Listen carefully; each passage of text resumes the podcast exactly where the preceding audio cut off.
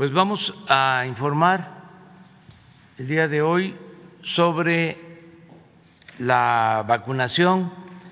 Hay cosas destacadas que va a dar a conocer el doctor Hugo López Gatel.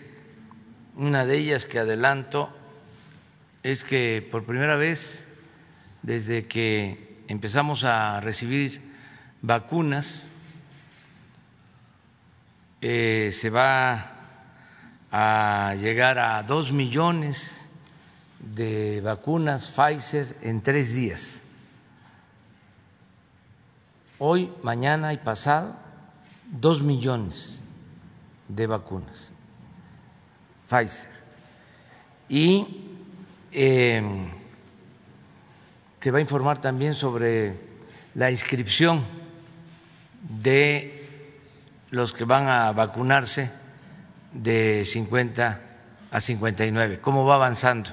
Ayer hablamos de que hoy empezaba el registro, pero se adelantó. Entonces eh, va a informar el doctor Hugo López Gatel. Adelante.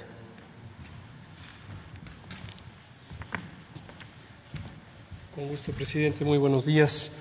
Muy buenos días a todas y todos. Efectivamente hay cosas que vale la pena que se retomen.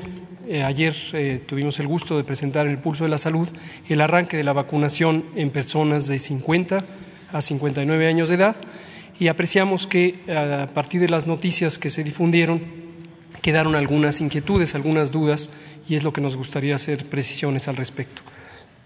Primero vamos a iniciar, eh, si son tan amables, aprovechando el informe técnico que damos por las noches eh, para identificar lo que hemos mencionado sobre la reducción durante 14 semanas consecutivas de la epidemia. Ayer decíamos, existen varios indicadores de esta reducción, unos tienen que ver con la ocurrencia de nuevas eh, personas enfermas, de nuevos casos, y otras tienen que ver con la hospitalización. Pero tenemos otros indicadores y aquí los mostramos. Esta reducción de 21% que se muestra aquí en la gráfica de color azul claro es solamente entre la semana 14 y la semana 15. En este momento vivimos en la semana 17, la semana epidemiológica.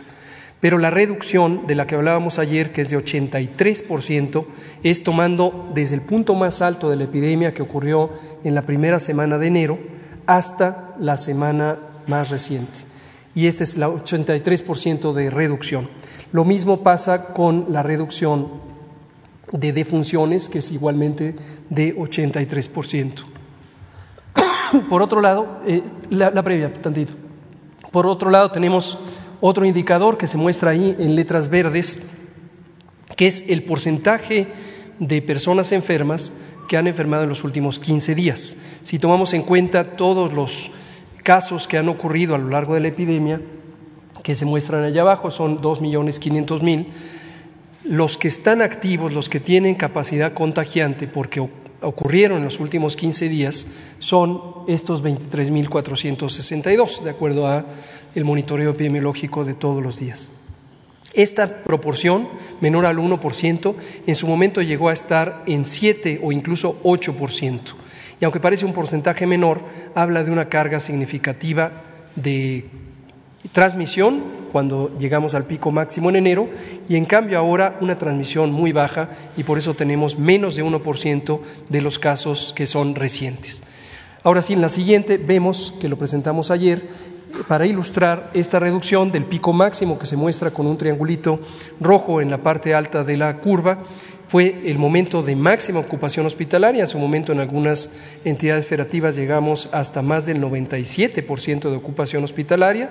En lo que fue necesario hacer nuevas ampliaciones, recuerden que con la reconversión hospitalaria, que es la más importante y amplia reconversión hospitalaria de todo el continente, logramos superar más de seis veces la capacidad hospitalaria.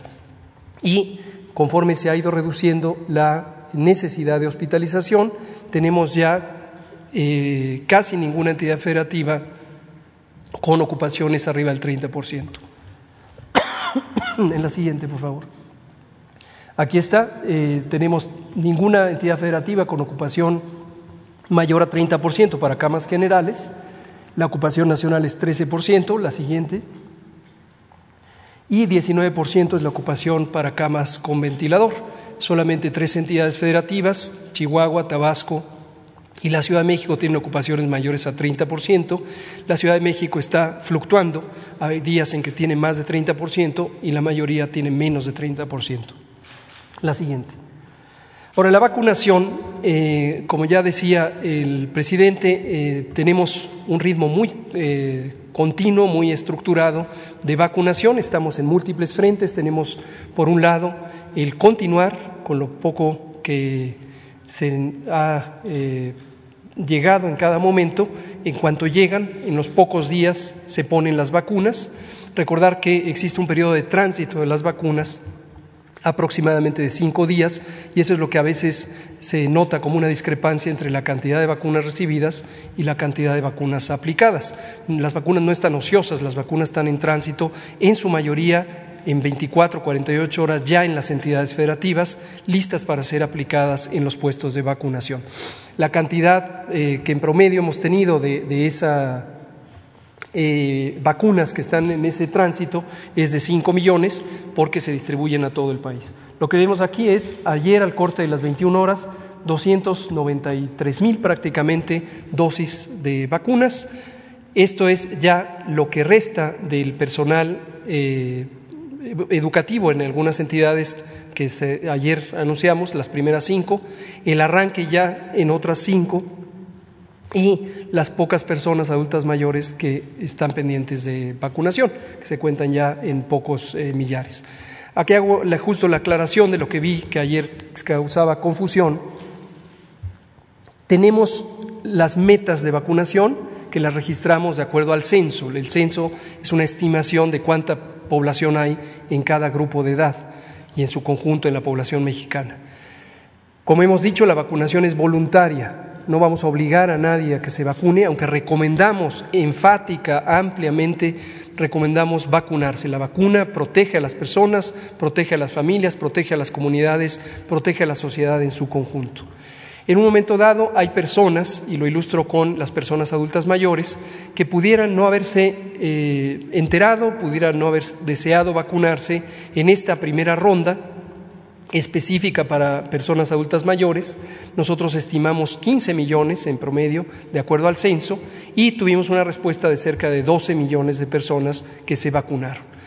Empezamos a ver, conforme empezó la vacunación en el sector educativo, que personas adultas mayores se acercaron a pedir que se les vacunara. Conforme empezaron también los recorridos para segunda dosis, personas que no habían recibido la primera se acercaron a vacunar. Entonces sospechamos que este fenómeno va a seguir ocurriendo, por eso decimos, ahora se abre la vacunación de 50 y más, pero toda persona que tenga 60 y más que no fue vacunada sigue siendo bienvenida para vacunarse. Es decir, no se ha cerrado la vacunación. La meta se traza para tener la cantidad de vacunas suficiente y no pasa nada si hay de más, porque esas se siguen utilizando en los siguientes periodos de vacunación. La siguiente, por favor. Tenemos un acumulado de 16, prácticamente 17 millones de vacunas eh, utilizadas hasta el momento en los distintos grupos de población. La siguiente nos muestra cuáles son estos grupos hasta el momento. Personal de salud de primera línea, casi eh, un 976 mil personal educativo que empezó en Campeche y ya está en hasta el momento otras 10 entidades federativas, casi eh, un poco más de medio millón, y las personas adultas mayores, independientemente de eh, cualquier situación de ocupación o, desocupación, o si están jubiladas, como es la mayoría, eh, 10 millones 645 mil. Esto nos da un total de 12 millones eh, de personas eh, que ya han sido vacunadas con al menos la mitad del esquema o el esquema completo. La siguiente. Los ESAVIS no han cambiado, esto lo decimos cada noche, pero es importante que se sepa, las reacciones secundarias a la vacuna han sido mínimas y han sido leves en su enorme mayoría. Y nadie ha tenido un daño permanente o un daño fatal causado por la vacuna, lo que sigue mostrando ya en el uso real, con más de 16 millones de vacunas, de dosis de vacuna, que son vacunas seguras, al tiempo que son, desde luego, eficaces. la siguiente.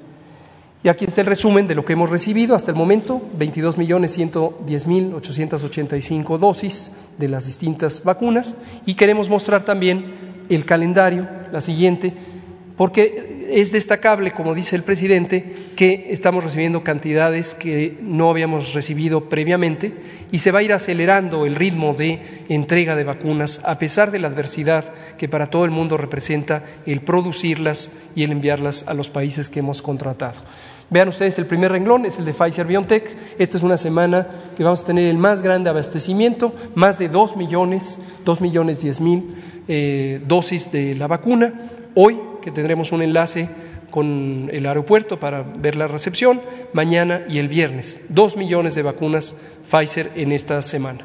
Y también tendremos una liberación por parte de COFEPRIS de las casi 500 eh, mil dosis de la planta en Querétaro, de la vacuna china Cancino, y de Sputnik B.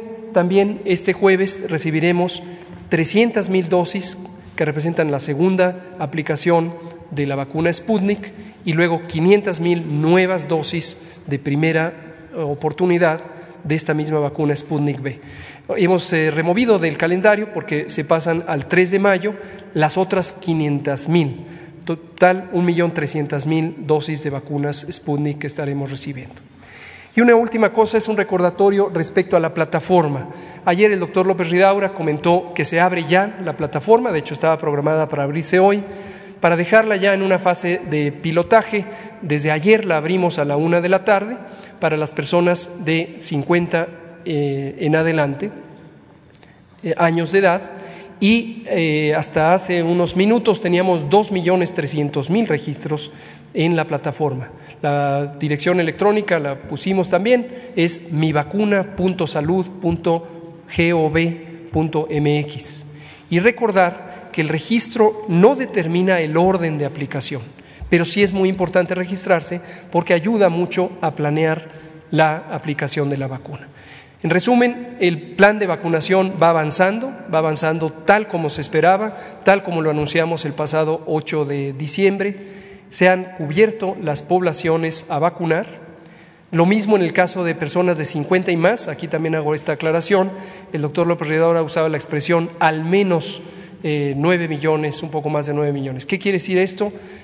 Eh, vamos a ir por esa meta asumiendo que hay personas que en su momento no van a querer ser vacunadas. Pero si se deciden a vacunarse, son bienvenidas y tenemos vacunas suficientes para ponerles. La cifra censal es un poco más de 11 millones eh, de personas que tenemos 50 a 59 años de edad nosotros sabemos que al menos nueve millones y medio serán vacunadas, pero si llegamos a los 11 millones, excelente, es lo ideal. El gobierno está preparado para dar esa cantidad de vacunas. Recordar que es un programa de cobertura universal, por supuesto gratuito. Eso es muy importante. Muchas gracias, presidente. Bueno, esta es la, la información. Adelante. Buenos días, presidente. Buenos días, subsecretario Rocío Jardines, W Radio. Eh, preguntarle, eh, primero, eh, espero que se encuentre bien, subsecretario. Lo vemos que tiene bastante tos. también comentarle, bueno, preguntarle, presidente. Adelante. Preguntarle, presidente, pues el día de ayer ya el Tribunal Electoral pues ha dado el revés a las a la candidatura de, eh, pues, de tanto del candidato de Morena a Guerrero como de Michoacán. ya eh, se ratifica esta cancelación de registro de Félix Salgado Macedonio.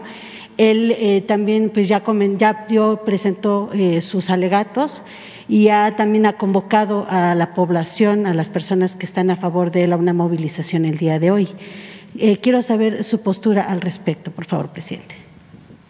Bueno, sabía que me iban a preguntar sobre este tema y yo tengo la obligación de informar porque se trata de la democracia.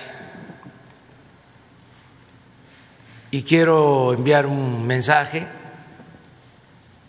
a todos los mexicanos y en particular a los ciudadanos de Guerrero y de Michoacán. Decirles que no se desanimen y al mismo tiempo que no se exalten. Hay que actuar con la cabeza fría, aunque se tenga el corazón caliente. En la lucha por la democracia se tienen que enfrentar muchos obstáculos y hay que aprender a evadir el acoso y la provocación. Yo quiero expresar que considero un exceso lo que aprobaron el día de ayer los magistrados del Tribunal Electoral. Es un golpe a la democracia, a la incipiente democracia mexicana.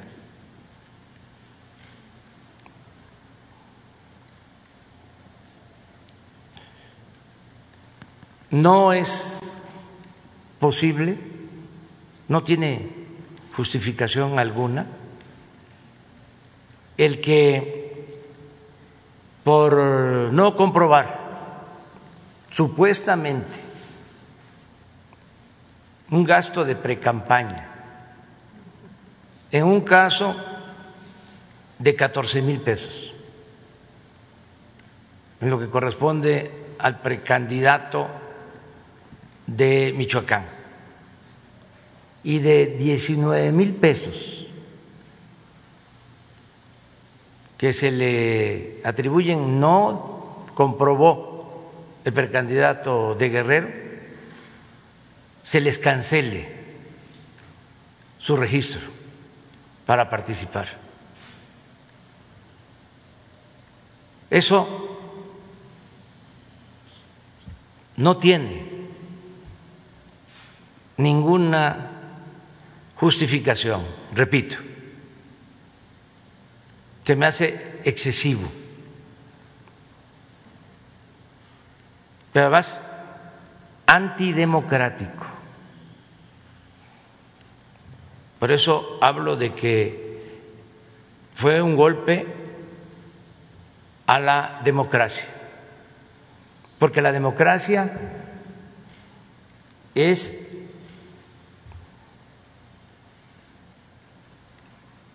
el respetar la voluntad del pueblo. En la democracia es el pueblo el que decide, es el pueblo el que manda. Demos es pueblo, Kratos es poder, es poder del pueblo.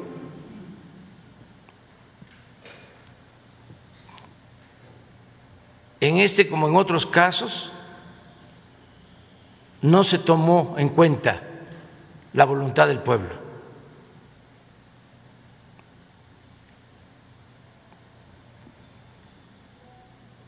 Se descalificó y se le afectó a los ciudadanos. Se les quitó un derecho a elegir, un derecho fundamental, un derecho democrático.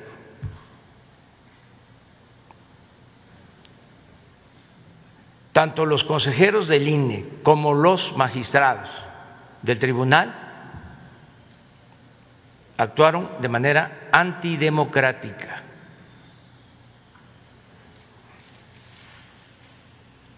Y esto se explica porque estos organismos, como otros, vienen del antiguo régimen,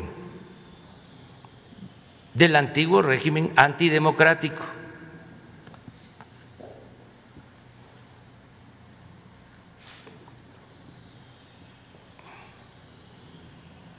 A pesar de este agravio, yo invito a todos los ciudadanos de Guerrero y de Michoacán a seguir adelante, a seguir participando, a no desmoralizarse, porque estos golpes llevan también ese propósito de desmoralizarnos, desanimarnos. No, hay que echarse para adelante. La libertad no se implora, se conquista.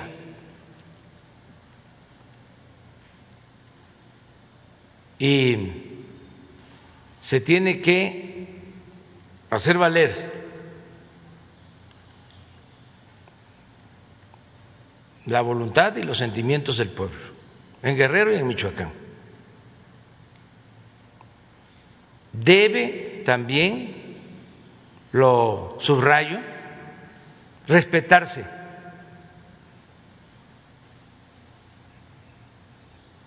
el veredicto, la sentencia, porque tenemos nosotros que apostar a la democracia. Y un acto como el de ayer, arbitrario,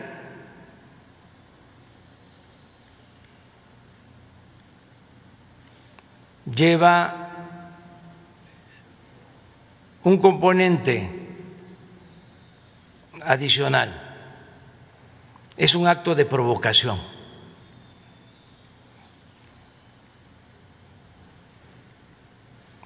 Y lo que quieren es subvertir el orden legal, la paz, la tranquilidad. Entonces, no engancharse no caer en la provocación, aceptar el resultado, sustituir candidatos y adelante.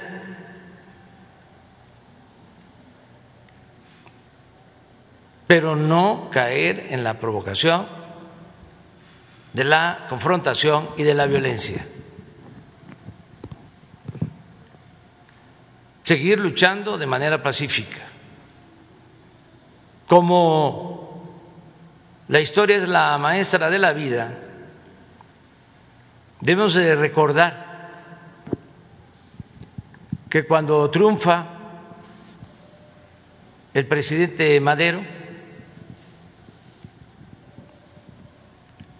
están todavía intactas las estructuras del porfiriato.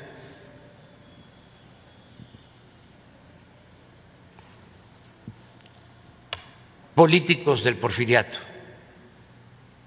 jueces del porfiriato, prensa del porfiriato, los militares del porfiriato.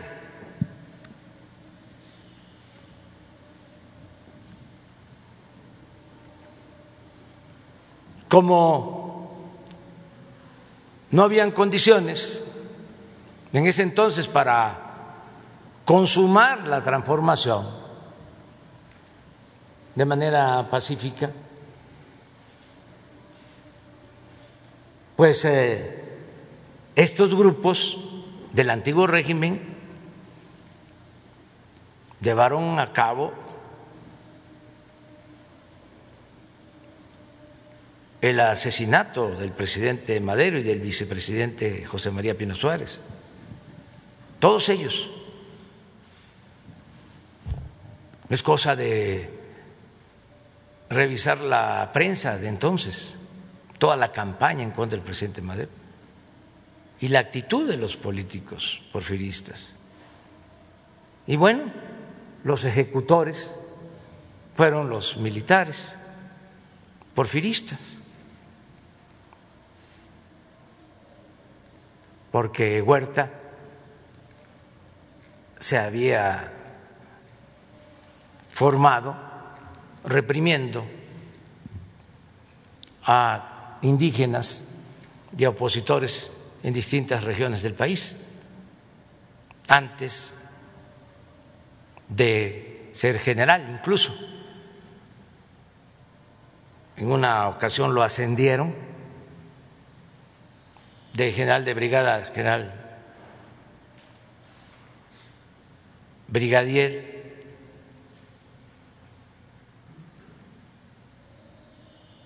porque estaba a cargo del exterminio de los mayas en lo que hoy es Quintana Roo.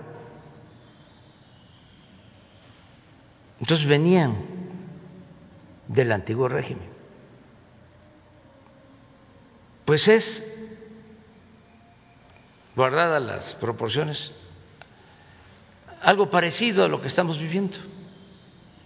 Siempre hablo de la transición, de que lo nuevo no acaba de nacer y lo viejo no acaba de morir. Entonces estos organismos pues vienen del antiguo régimen. Me refiero al INE y al tribunal.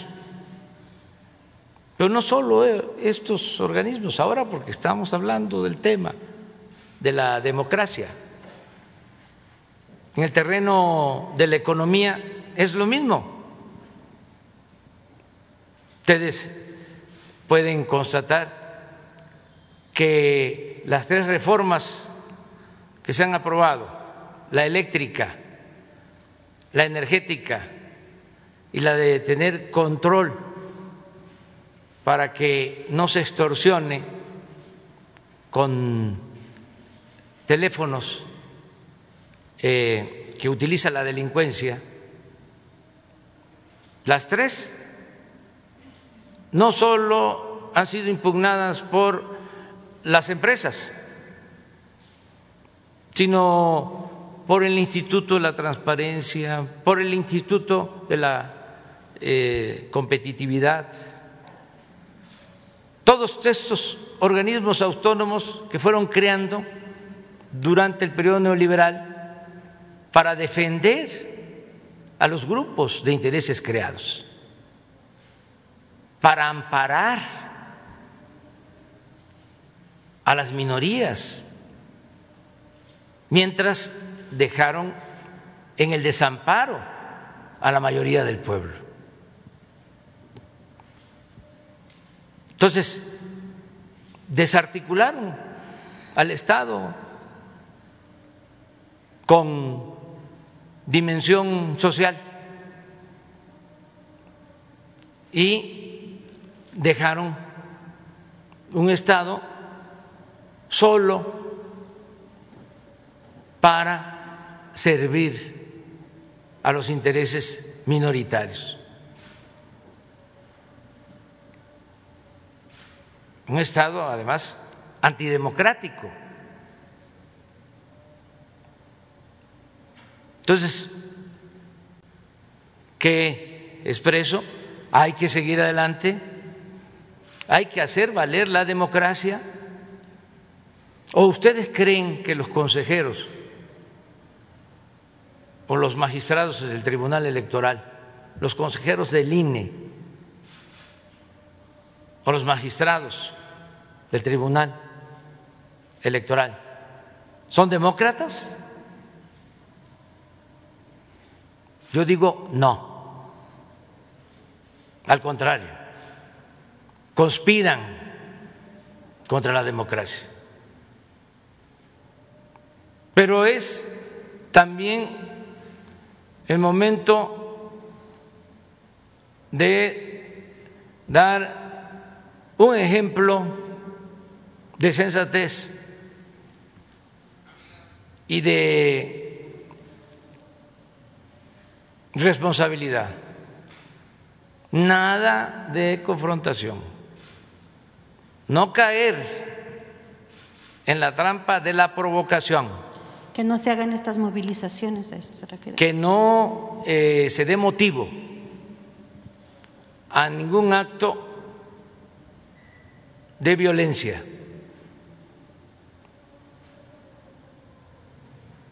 Que la lucha sigue, la lucha por la democracia, y que no vamos nosotros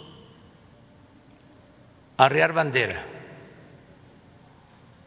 porque es fundamental el que en México haya una auténtica democracia, que sea el pueblo el que decida. ¿Cómo es posible que de manera antidemocrática se decida arriba lo que le corresponde decidir al pueblo? En la democracia es el pueblo el que decide y a los mexicanos no les gusta sean del partido que sean, estén de acuerdo o no con un candidato, vayan a votar por él o no vayan a votar por él. No les gusta que los descalifiquen antes de una contienda. Y más cuando no existen elementos porque ni siquiera, en este caso, de acuerdo al informe que tengo, hubieron precampañas.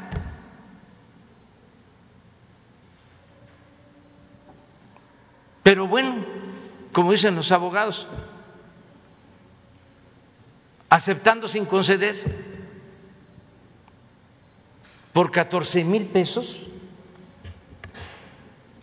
que se demostraron de manera tardía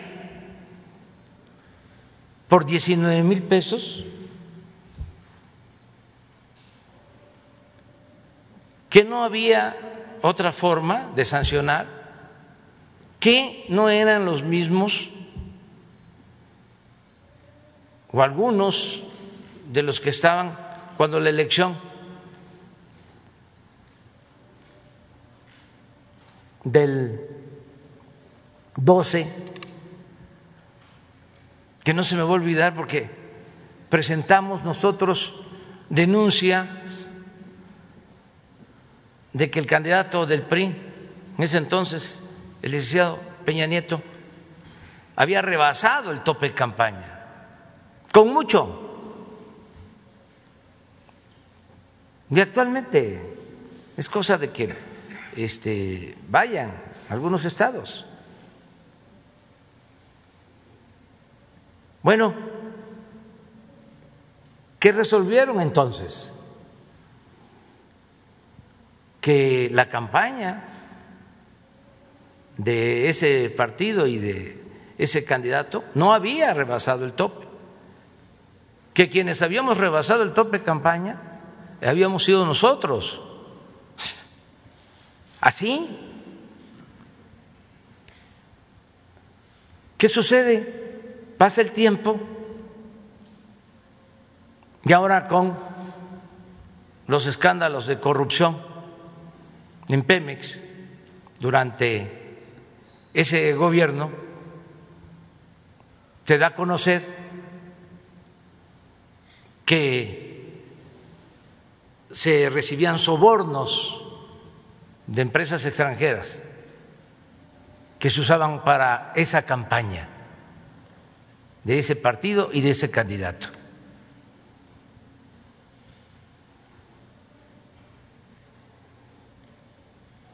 A ver qué van a decir ahora los pseudodemócratas intelectuales orgánicos sobre este asunto. van a salir como este era antes a decir de que la ley es la ley. La ley es la ley.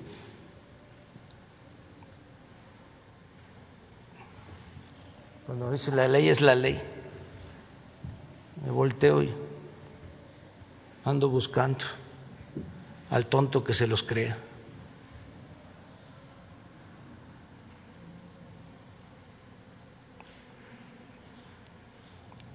Por eso quería eh, hacer este posicionamiento. Gracias, presidente. Repito, considero que es un golpe a la democracia, pero que no hay que caer en la provocación, que hay que aceptar la resolución del tribunal y que hay que seguir luchando para hacer realidad la democracia, que es la voluntad del pueblo. Gracias, presidente. Me presento Rocío Jardines de W Radio. Eh, también preguntarle, presidente, que el día de ayer, pues, el INAI aprobó el presentar ante la Corte una acción de inconstitucionalidad, precisamente en contra del padrón contra los datos biométricos de usuarios y titulares de telefonía móvil. Preguntarle su opinión al respecto. Pues es lo mismo. El INAI es un este, órgano de estos autónomos que crearon. Miren, para que tengan una idea, sobre todo pero se está considerando, presidente, que incluso pues se están otorgando con este planteamiento de, de, de, este padrón que se están dando eh, pues facultades al, al, IFETEL en materia de datos personales que no tiene. Entonces, sí, eh, es que el INAI, el IFETEL y ¿cómo se llama el de la competencia? COFESE. COFESE. Todos esos y muchos más se crearon para defender a grupos de intereses creados, a las grandes empresas y a los que se dedicaban a saquear al país. Se crearon todos esos organismos. Este de la transparencia, pues fue el que negó los expedientes de la empresa Odebrecht, o mejor dicho, eh, resolvió que se iban a mantener en secreto los expedientes de la empresa Odebrecht, de la que daba sobornos a los que yo hacía referencia. Imagínense un instituto de la transparencia que resuelve eh, no dar a conocer información sobre el expediente de Odebrecht. Y ahora se inconforma y este se manifiesta y actúa en favor de las telefónicas, que porque este, se van a violar datos personales. Las telefónicas en sus sistemas piden los mismos datos. Los bancos solicitan los mismos datos. Solamente que no solicitaban datos para las tarjetas que se vendían al por mayor y que esas tarjetas se utilizaban en algunos casos para la extorsión, para el secuestro. Vamos a volver a poner dos este, gráficas. Una de hace como 15 días que se liberaron unas personas secuestradas en Jalisco. Y otra, a ver si tenemos la información de, voy a pedir que se haga pública, de cómo en los asesinatos de niños y de mujeres en Bavispe se encontraron 19 teléfonos de esos de tarjetas o de cambio de chips, que es el propósito de esta ley, que tengamos un registro para proteger al pueblo. Pero como a las telefónicas lo único que les importa es el dinero, su Dios es el dinero, entonces se lanzan porque van a dejar de vender, según ellos, van a dejar de lucrar. Entonces, nosotros tenemos que defender a los ciudadanos y garantizar la seguridad de los ciudadanos. Lo mercantil pasa a segundo plano. Es como la defensa que tenemos que hacer por la salud del pueblo. Son cosas prioritarias. Entonces, estas telefónicas, que tienen mucho poder, además que actúan con mucha hipocresía, porque para la contratación de un servicio telefónico ya solicitan esos datos.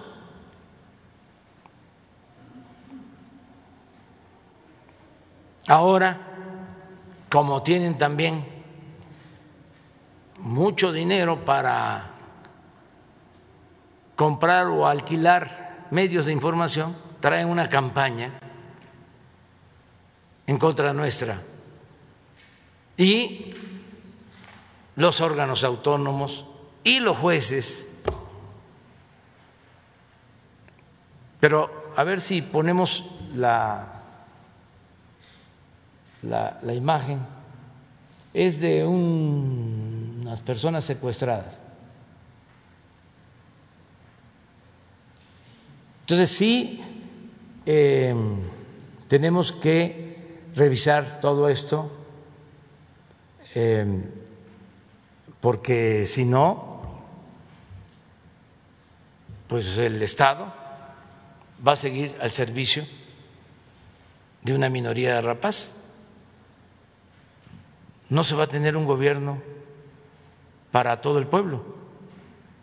O eso es lo que ellos quisieran que el gobierno estuviese a su servicio, nada más. De ahí también su enojo y este, sus ataques en los medios. Y estas eh, decisiones, miren, aquí porque son los que hacen estos informes, son cuidadosos, pero lo tapan pero es Telmex. ¿Y hasta dónde podría llegar eh, el gobierno, presidente, para poder... Eh? Es Telmex. Y son los que más están este, empujando con una campaña en contra, con los medios de comunicación.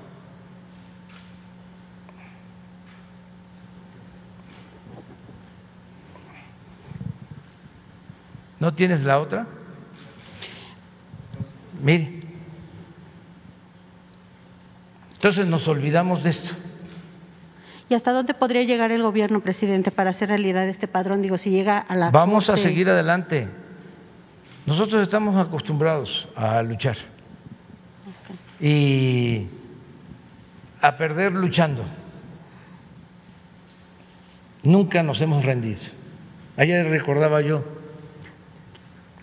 una frase de Baby Ruth.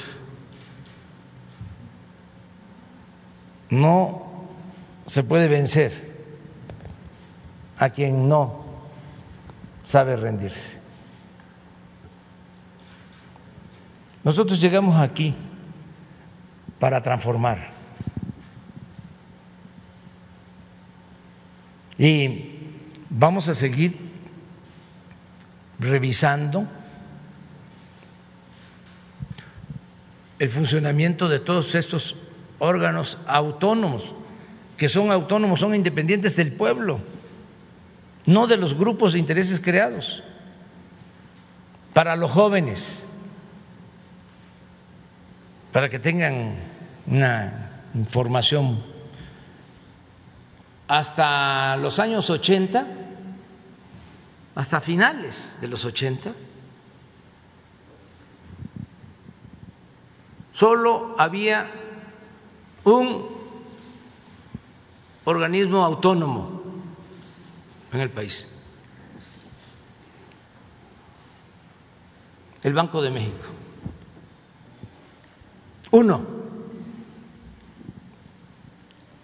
Y en el periodo neoliberal surgieron los organismos autónomos como hongos después de la lluvia para desintegrar al Estado y apoderarse de la función pública. Convirtieron al gobierno en un comité al servicio de una minoría.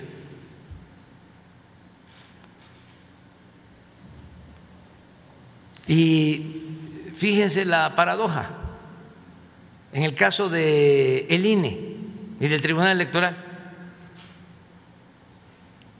se pensaría que son órganos para garantizar la democracia. Pues no, aunque parezca increíble, son órganos creados para que no haya democracia.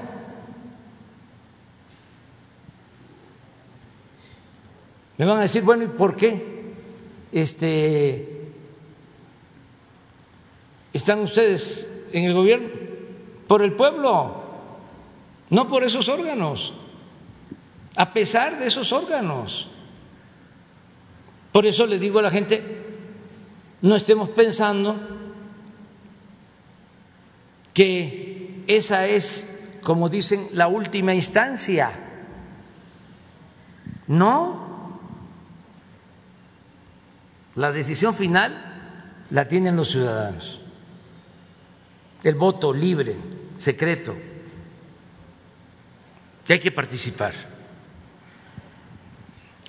Claro, por último, eh, presidente, preguntarle, eh, sin duda alguna, pues un caso que ha llamado mucho la atención es sobre este abuso sexual contra un menor o ya varios menores que han algunos menores que han denunciado este abuso por parte del eh, diputado Saúl Huerta.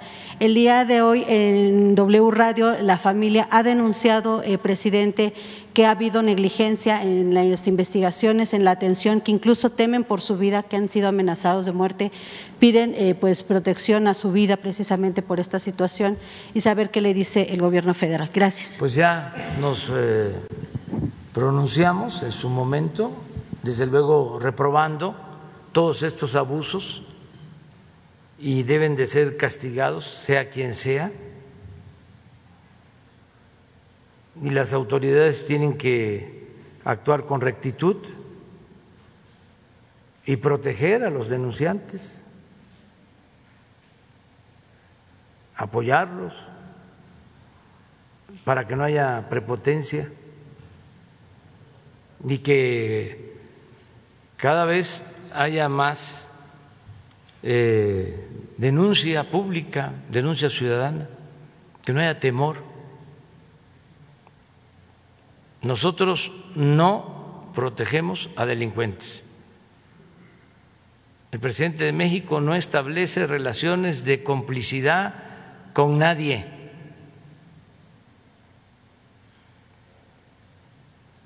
Y el presidente de México solo tiene un amo, el pueblo de México.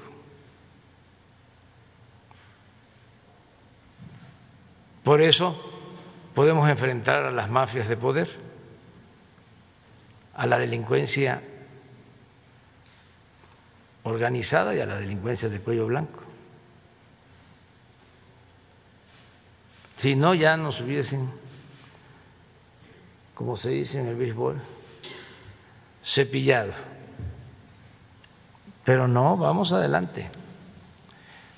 Adelante.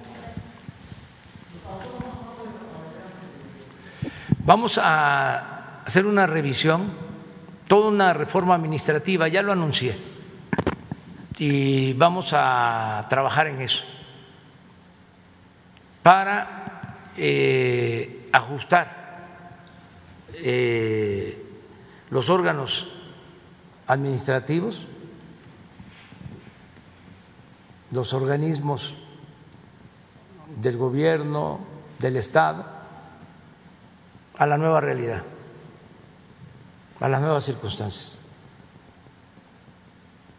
Porque esos órganos o todo este monstruo, este ogro filantrópico que se creó, bueno, ogro, sin la, sin la filantropía que crearon, este no tiene que ver con lo nuestro. Es distinto. Además, nosotros hablamos de que íbamos a llevar a cabo una transformación, no engañamos. Entonces vamos a seguir transformando para que eh, el gobierno atienda a todos, que sea un gobierno del pueblo, para el pueblo, con el pueblo, un gobierno para pobres y para ricos, para todos, no un gobierno faccioso, solo al servicio de una minoría. Entonces, todos esos organismos autónomos que solo ven para arriba, que solo voltean a ver a los de arriba, que no les importa el pueblo, pues no tienen razón de ser. Si nada más están pensando cómo van a defender a las telefónicas y no defender a la gente que es extorsionada, que es secuestrada, que es asesinada, ¿para qué sirven? si eh, los jueces eh, solo conceden amparo y protección a quienes se dedicaban a saquear al país y no protegen ni defienden a la gente humilde. ¿Dónde están los defensores del pueblo? Los abogados defensores del pueblo. ¿Dónde están las defensorías del pueblo, del Poder Judicial? ¿Se escuchan los nombres y las acciones de los jueces? ¿Y escuchamos algo de que hay defensores del pueblo en el Poder Judicial? ¿Abogados del pueblo? ¿Escuchan ustedes algo sobre eso? No, no existen. Entonces, como decía Morelos, que haya tribunales que defiendan al débil de los abusos que comete el fuerte.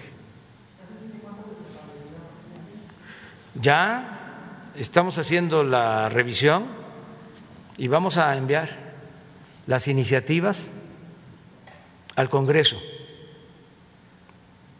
para llevar a cabo toda una reforma administrativa. Gracias, presidente. Lisbeth Álvarez, de ZMG Noticias y Político. Presidente, saber su opinión sobre las declaraciones de ayer del consejero jurídico sobre taparle la boca a los reporteros. Es decir, que los cuestionamientos que le hace aquí la prensa pues lo pone en riesgo ante el INE pues, por la veda electoral. Saber su opinión, por favor.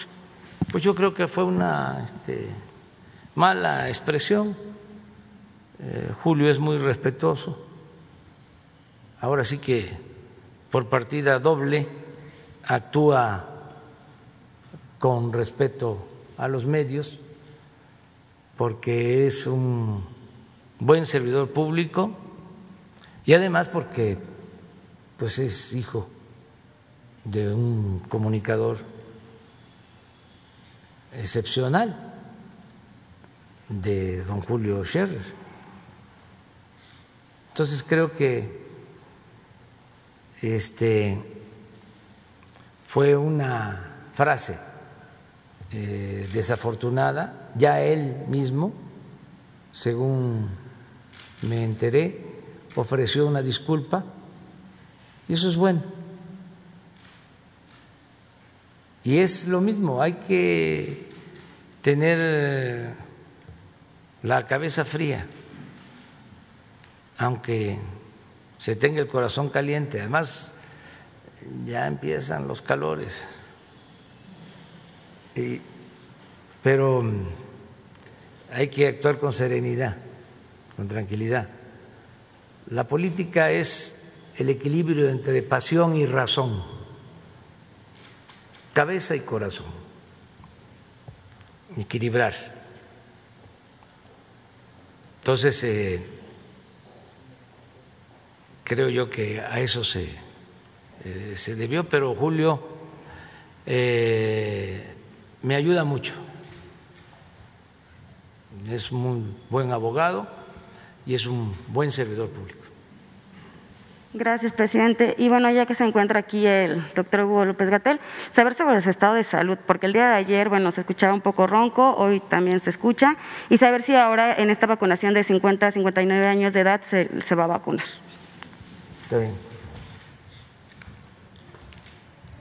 Muy brevemente agradezco la preocupación que usted expresa también usted. Me encuentro bien, como se sabe tuve COVID en, en febrero, en la tercera semana, eh, cerca del día de mi cumpleaños, y hoy tengo una catarro común. Aquí aprovechamos para hacer un mensaje de promoción de la salud. No todo es COVID, también hay otras enfermedades respiratorias. El catarro común es una infección respiratoria, como el nombre lo indica, muy común está causada por otro virus, un rinovirus, y a todos nos puede dar, ahí oigo algunas toses, y nos puede dar en esta temporada. Eh, generalmente dura 8 a 10 días y se, se quita por completo. Eh, sobre SARS-CoV-2, sí, tengo evidencia de que generé anticuerpos. Eh, soy parte de voluntario de un estudio de justamente de la cinética de los anticuerpos, es decir, en qué tiempo van apareciendo los anticuerpos y afortunadamente genera anticuerpos muy rápidamente. De todos modos, y esto va para todas las personas, quien tuvo ya COVID debe vacunarse, se recomienda ser vacunado. Hay, hay que vacunarse en un tiempo razonable, no es deseable que se haga inmediatamente, eh, hay que dejar al menos pasar 30 días, pero quien ya tuvo COVID se puede vacunar después de los 30 días.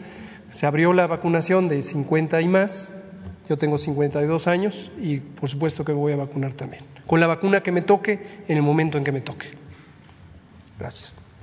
Miren, este, no me lo están preguntando, pero eh, es importante, como dijiste, que es este, una información sobre salud, ¿no? Sobre salud, exacto. Adicional. Este, para todos los que eh, han padecido de COVID, eh, hay pues ciertas secuelas que quedan, pero también se van eliminando con el tiempo. Em, y eh, desearles a todos los enfermos que se alivien, que se mejoren, los que están ahora hospitalizados. Y tiene mucho que ver el estado de ánimo, en no dejarse vencer. a ver si pones el video de ayer. Tuve tiempo de ir a practicar béisbol. Este eh, a un campo de aquí. Este eh, el Fray Nano. Em, porque es recomendable hacer ejercicio. Desde luego, lo mejor es prevenir, hacer ejercicio eh, para evitar cualquier enfermedad o para que cuando se enfrente una enfermedad el cuerpo esté fuerte y se pueda resistir. Es como la alimentación, no a los productos chatarra. Y eh, el ejercicio, eso es importante. Entonces procuro, pues eh, cuando tengo tiempo, 45 minutos, una hora, voy y regreso.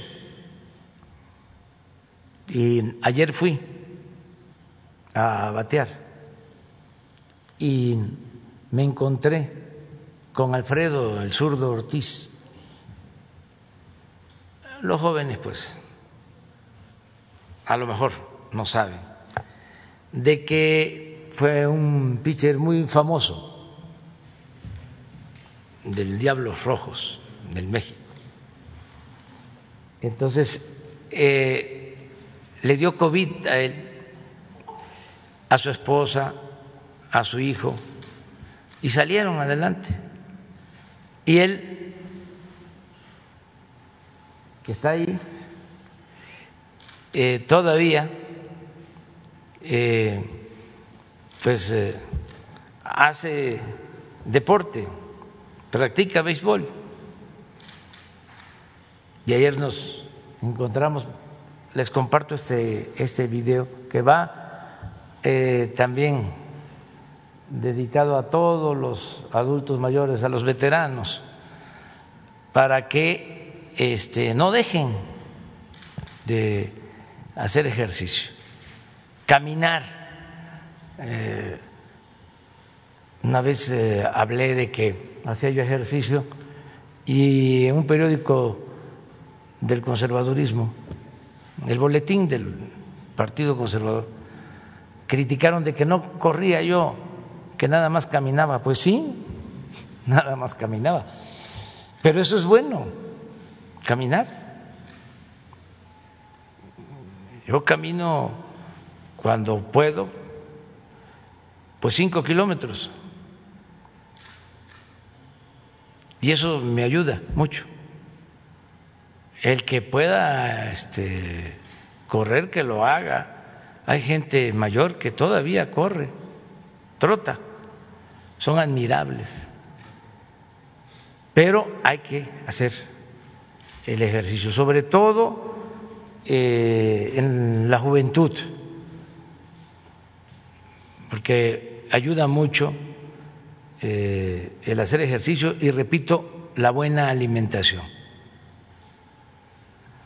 Miren, este señor eh, tiene un poco más edad que yo, pero está entero. A ver, ponlo.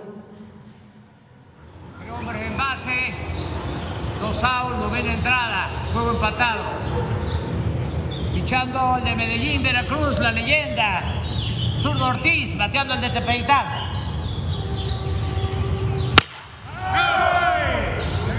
¡Acabó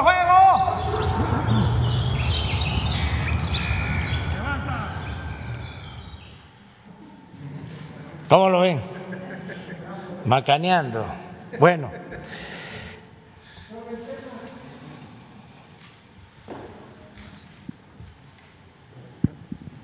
Los dos, tú también.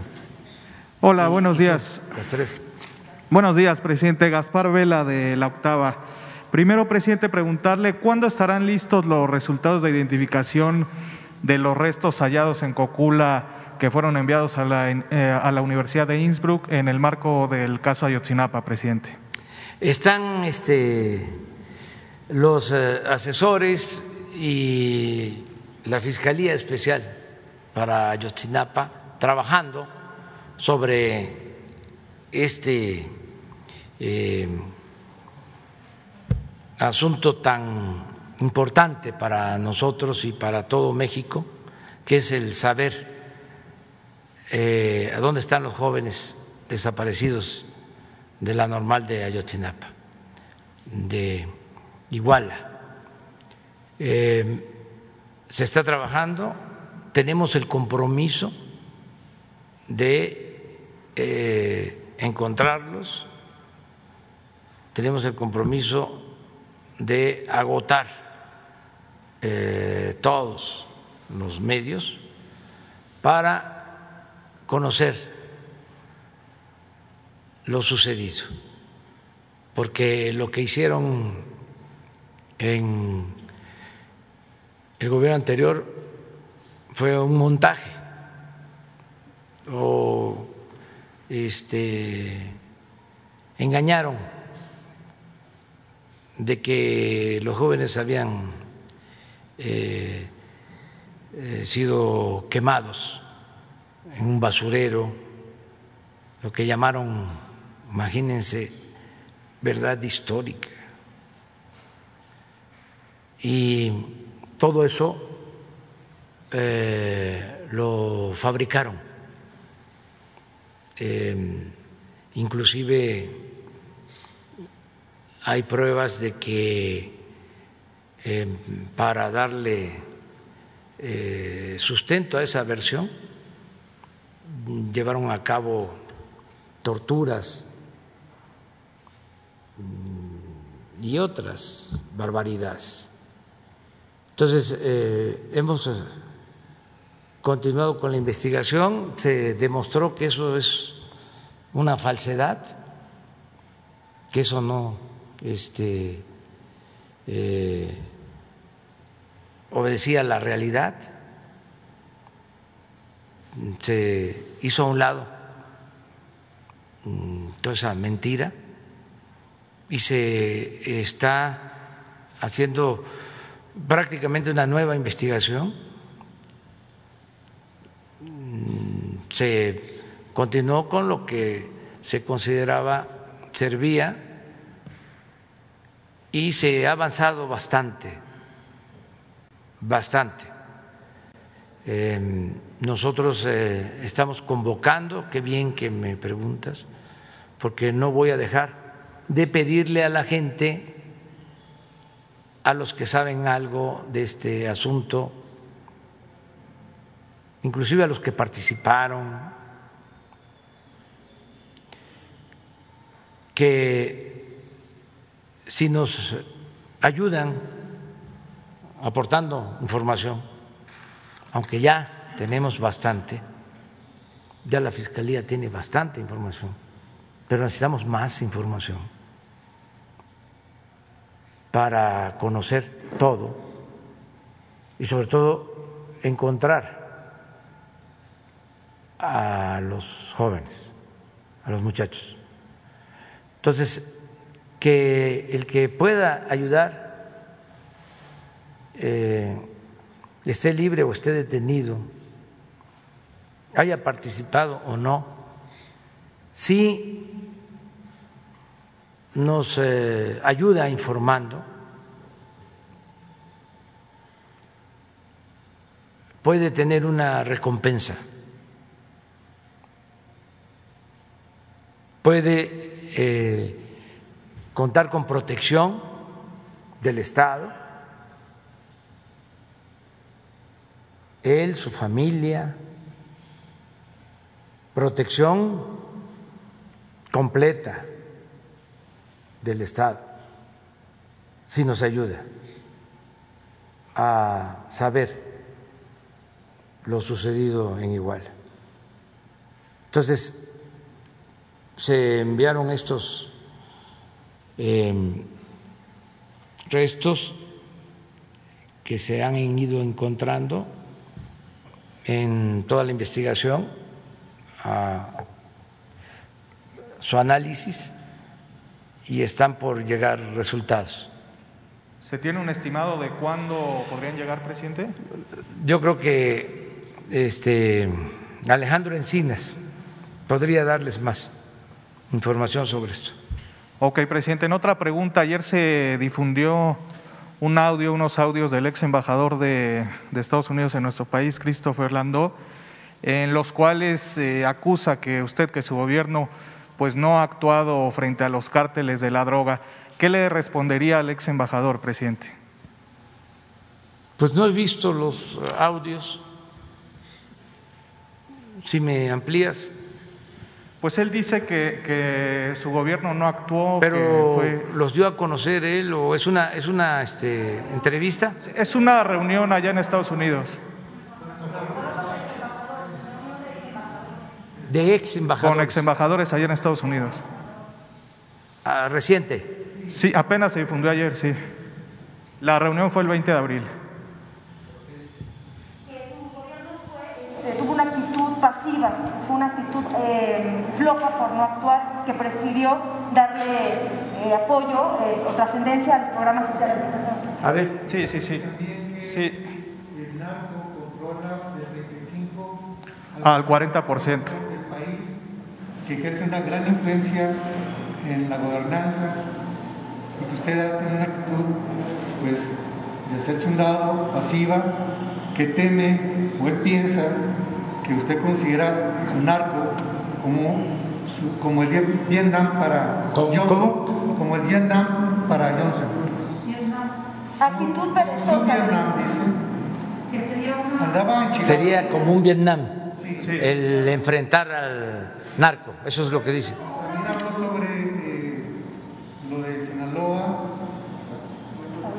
Ovidio y que no se hizo nada. Yo este, entiendo eh, al ex embajador, porque como es eh, natural, él tiene una concepción distinta.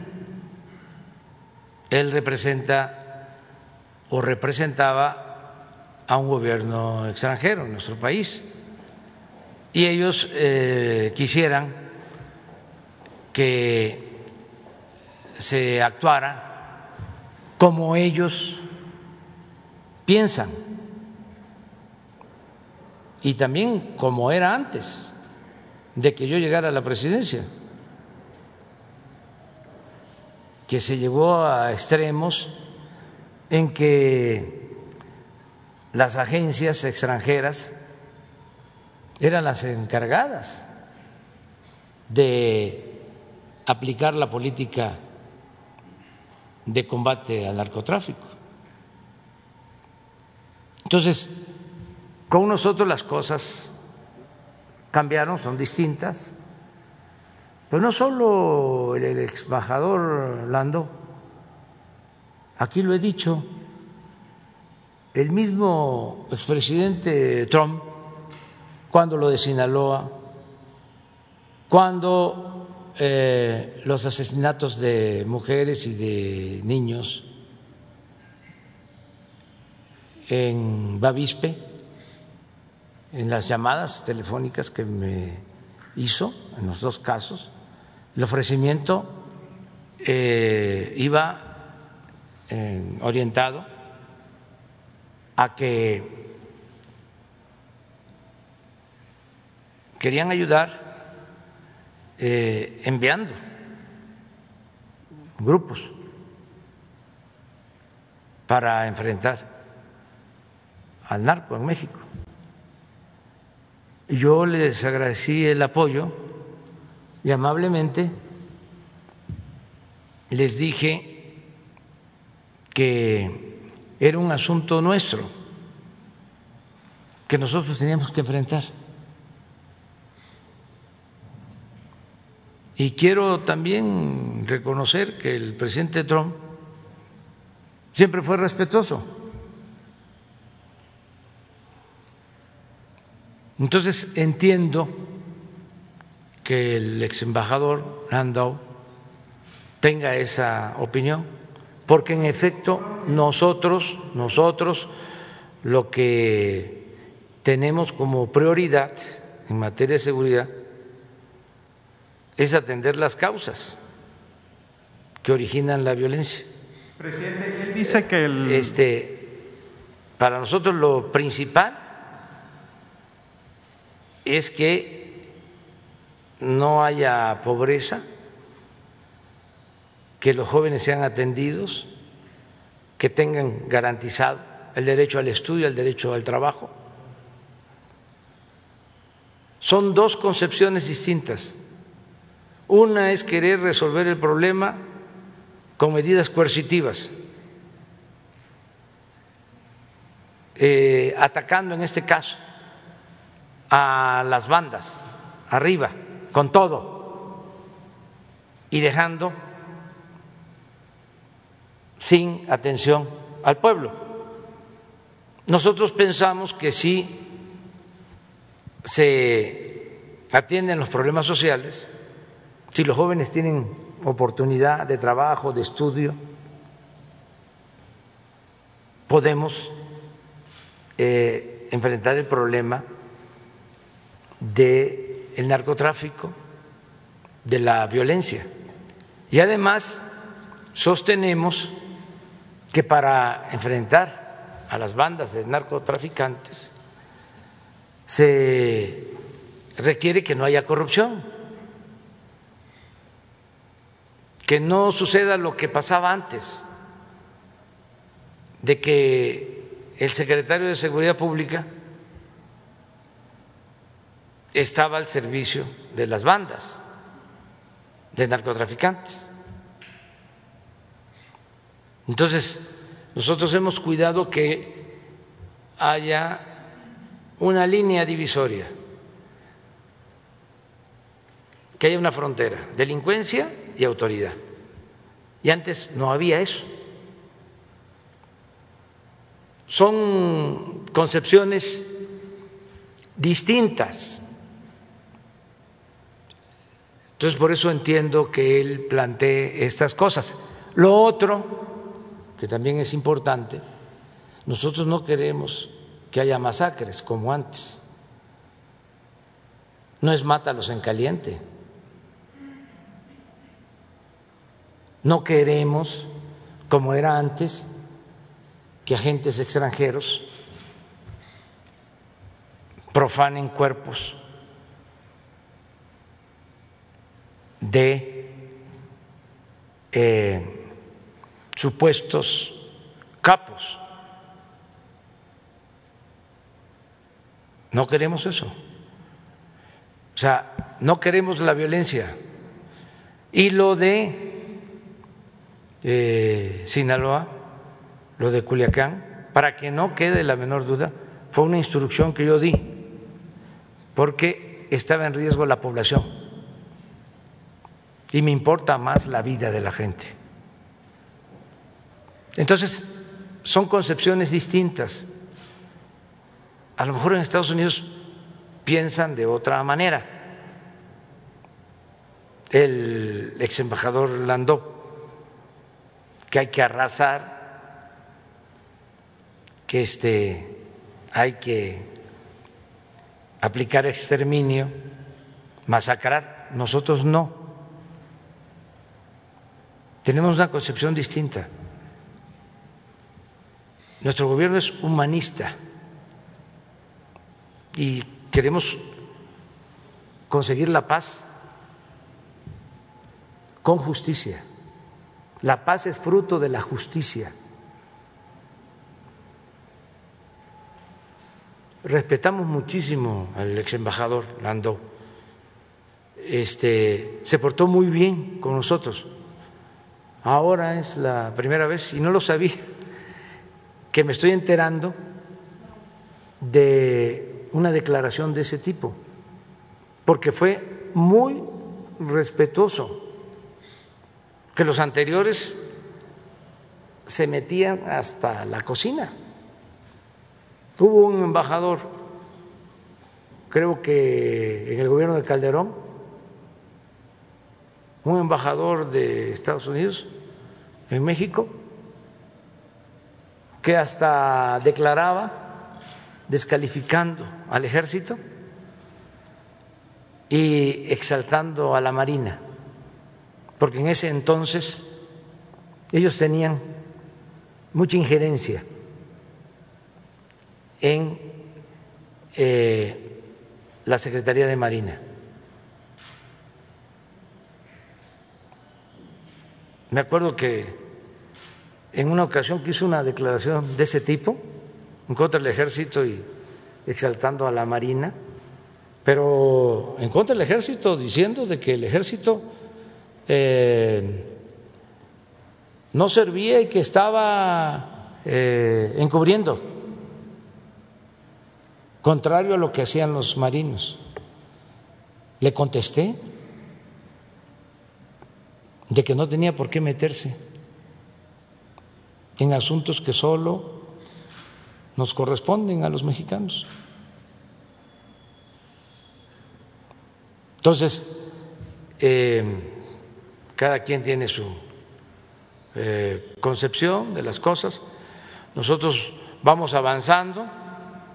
El propósito es conseguir la paz, que no haya violencia, bajar eh, el número de homicidios, que podamos vivir tranquilos, vivir en paz y vamos avanzando. Presidente. Pero no nos van a venir a dictar del extranjero lo que tenemos que hacer, ni en esa materia ni en ninguna otra, porque México no es colonia, no es un protectorado de ningún gobierno extranjero. México es un país independiente, libre, soberano. Afortunadamente así lo entendió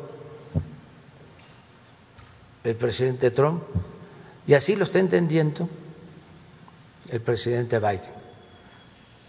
Y nos importa mucho la cooperación.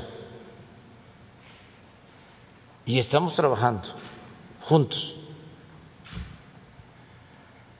sobre la base del respeto a las soberanías, porque nosotros no vamos a decirles a ellos qué tienen que hacer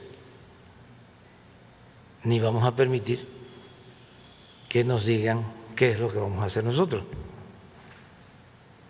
Es elemental. Lo que pasa que era tanto el entreguismo que se obedecía. en el gobierno pasado, que porque Estados Unidos tenía conflicto con eh, Corea del Norte. Y nosotros expulsamos al embajador de Corea del Norte, de Lambiscones, de Ganagracia. ¿Qué es eso? ¿Qué tiene que ver esa actitud con la política de principios de México? De no intervención, de autodeterminación de los pueblos, política histórica en materia de diplomacia, pero estaban eh, en una concepción distinta en una política completamente distinta, alejada de nuestra tradición histórica. Entonces ahora no. Pues se sorprenden, imagínense los internacionalistas del neoliberalismo. Recuerdo cuando estábamos esperando que calificaran la elección del presidente Biden, llovían las llamadas de los internacionalistas, de los diplomáticos, de los eh, especialistas, expertos, que nos iba a ir muy mal si no salíamos a felicitar antes de que se calificara la elección.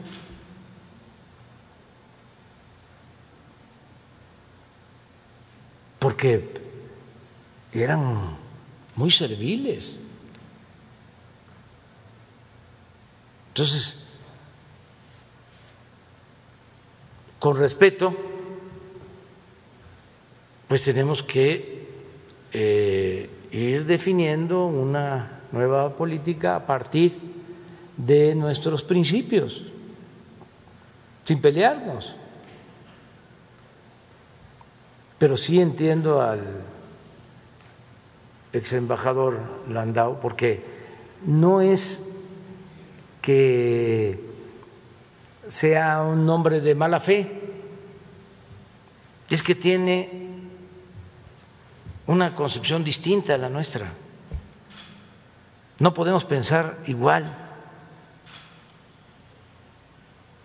Además, él tiene o tuvo una función y nosotros tenemos otra. no es que sea este, una persona mala, perversa. No, lo que dice es lo que él cree y es sincero. Nada más que nosotros no coincidimos con ese pensamiento. Presidente, también decía el ex embajador, bueno, dijo el, eh, el ex embajador que los cárteles controlan el 35-40% del territorio. Usted... Es este, una exageración, con todo respeto. No es así. ¿Usted qué porcentaje diría que controlan los cárteles en el país, este, presidente? Puedo hablar de porcentaje porque el presidente de México llega a todos los pueblos de México y sin guardaespaldas. Yo transito libremente por mi país. Puedo ir a cualquier pueblo y no los menciono porque no quiero contribuir a estigmatizar a ningún pueblo, porque esos pueblos que están señalados, estigmatizados, ahí en esos pueblos la mayoría de la gente es gente trabajadora, gente buena. Pero es una visión que es natural, repito, tenga el ex embajador, porque sí ha habido como es público y notorio, además, este, hasta se aprobó una reforma legal para normar la cooperación en esta materia. Entonces, a lo mejor ellos todavía no se adaptan, pero poco a poco se tiene que ir entendiendo. Sí queremos la cooperación, pero eh, con respeto. Gracias.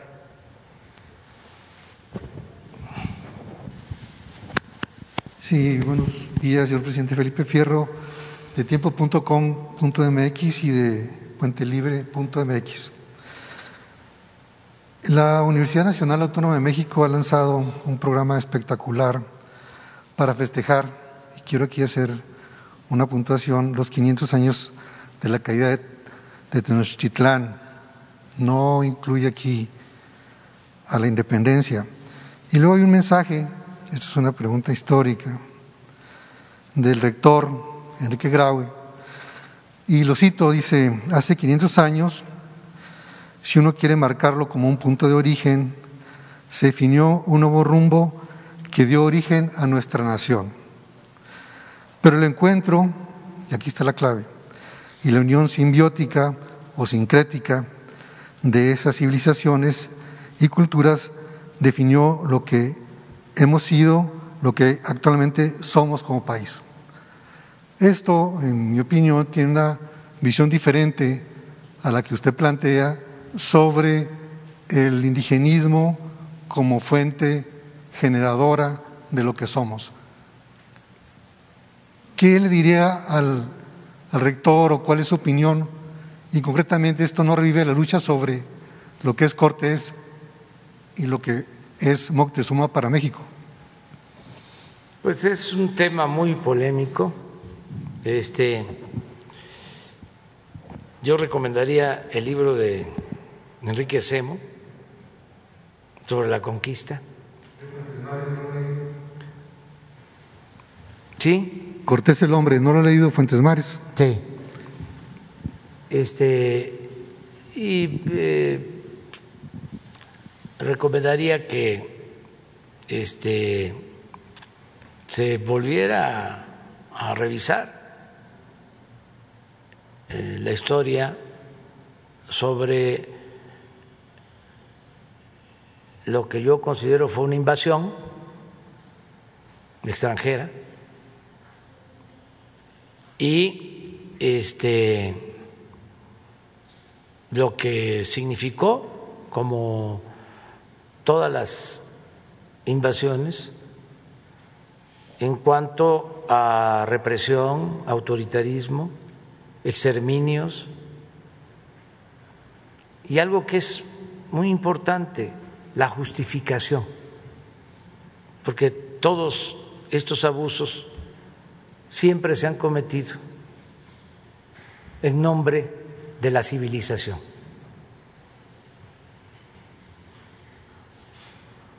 Estoy escribiendo porque el día 3, el lunes, vamos a ofrecer, a pedir perdón al pueblo maya.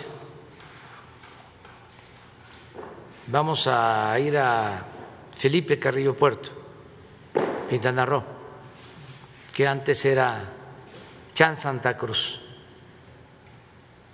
y estoy haciendo un texto sobre este tema. Breve porque no puedo en una intervención plantearlo todo, pero ahí voy a, a fijar mi postura. Aborda el problema del mestizaje. Sí, porque este, había esa este, postura desde la conquista, desde la invasión, y en todo el siglo XIX. Eh, habían dos posturas, ¿no? una eh, extrema, de exterminar a los indígenas. La posición norteamericana, ¿verdad? Mexicana. Española y mexicana. O sea, la guerra de castas, por ejemplo, se inicia a partir de esa idea de exterminio a mediados del siglo XIX. Y había otra que eh, proponía a culturizar, eh, es decir, eh, quitarle la identidad al pueblo indígena. Por eso lo del mestizaje que preguntas que olvidaran su pasado, que se civilizaran. Esa era la otra postura. Pero en el fondo, en el fondo, siempre lo que predominó en nuestro país, desgraciadamente, fue el exterminio para despojar a los pueblos indígenas de sus tierras. La guerra contra los mayas, la guerra contra los yaquis, tenía eso en el fondo. Huerta y Bernardo Reyes y todos estos eh, fueron a reprimir a los pueblos indígenas porque Porfirio Díaz decidió quitarle las tierras para entregarlas a particulares, porque supuestamente de esta manera iba a llegar el progreso. Entonces fue exterminio para progresar. Se decía, eso lo voy a mencionar el lunes, de que el progreso del Enequén en Yucatán se debía a la esclavitud de los mayas y que era muy doloroso, pero necesario. En una ocasión Porfirio, que no hablaba mucho del tema, actuaba, llegó a decir de que era como la leva, que causaba mucho dolor. Eh, reclutar eh, arrancar de sus comunidades a jóvenes para que actuaran como soldados, que era doloroso pero necesario.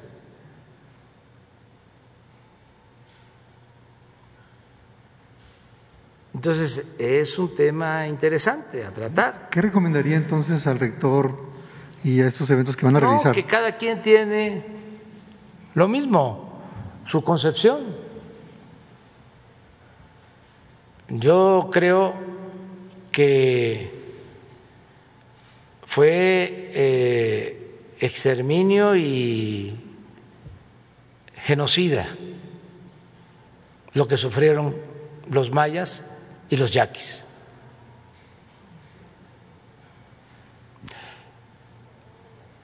¿Y en el caso de los aztecas también? Sí, porque este, tuvo que ver con la represión a todas las culturas, a todas las etnias. Los náhuatl eh, tuvieron que irse a las montañas de todas las etnias. Los conquistadores, invasores, se quedaron con los valles, con las mejores tierras, y se fueron creando lo que se conocen como zonas de refugio, las zonas más apartadas, allá, porque el indígena eh, resistió y conservó sus tradiciones, sus culturas, su libertad. Y era una lucha constante porque no solo era despojarlos de sus tierras, sino convertirlos en peones. Porque en ese entonces se hablaba mucho de la falta de brazos, que no se prosperaba porque no había fuerza de trabajo. Entonces, si se mantenía la comunidad, las haciendas no tenían peones acasillados, esclavos. Si por eso fue el levantamiento campesino en Morelos, porque hay un auge en la producción de caña, de azúcar, y las haciendas empiezan a invadir las tierras de los pueblos. En ese entonces hasta desaparecieron pueblos, se redujo la población en los pueblos de Morelos, porque era arrancarlos de sus comunidades para convertirlos en peones, por el auge de la caña, de los ingenios azucareros, pues así es como surge Zapata en Anenecuilco, porque la hacienda, el hospital invadía las tierras del pueblo de Anenecuilco, hasta que llegó Zapata como representante de la comunidad, porque los mayores ya no podían, hicieron una reunión a medianoche y les pidieron a los jóvenes pues que se hicieran cargo ellos de la gestión, porque iban a Cuernavaca a llevar sus, sus escritos y un gobernador le mandaba los escritos al dueño de la hacienda y el dueño de la hacienda una vez le contestó al gobernador de Morelos, dígale a los de Anenecuilco que si quieren sembrar, que lo hagan en maceta. Entonces, Emiliano llegó a ser representante, pues ya sabía que todos esos trámites no este, eran atendidos, porque el gobernador estaba al servicio de los hacendados, como era aquí antes que los presidentes estaban al servicio de los potentados. Entonces, por eso el movimiento zapatista. Pero bueno, es interesante todo eso. Vamos. Gracias, señor presidente. El doctor Pedro Centeno. Doctor, te Gracias, escuchamos. Señor presidente, buenos días. Gracias, señor presidente. Buenos días. Saludos los compañeros al subsecretario López Gatel. Estamos aquí en el aeropuerto de la Ciudad de México, señor presidente, y estamos recibiendo el vuelo número 54, que es el embarque número 40. Este viene de Bélgica y es de laboratorios Pfizer. Llegan 487.500 vacunas de este laboratorio el día de hoy, señor presidente, y con ello haremos un total de 22 millones 598 mil 385 dosis de vacuna ya en el país, señor presidente. Y esta semana va a ser importante, va a llegar un número importante de vacunas y estamos aquí a sus órdenes. Buen día. Muchas gracias, eh, Pedro. Mañana también y pasado mañana. Es correcto, señor presidente. Y vamos a tener en tres días dos millones de dosis de Pfizer. Correcto. Muy bien, vamos a, a Jalisco, Pedro, porque está la vacunación. Gracias. Buenos días, señor presidente. Doctor Ramiro. Vamos desde Adelante.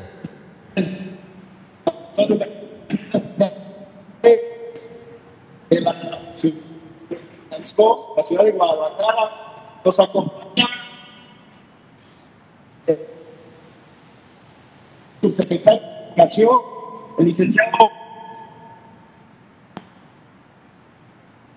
No hay. Sí.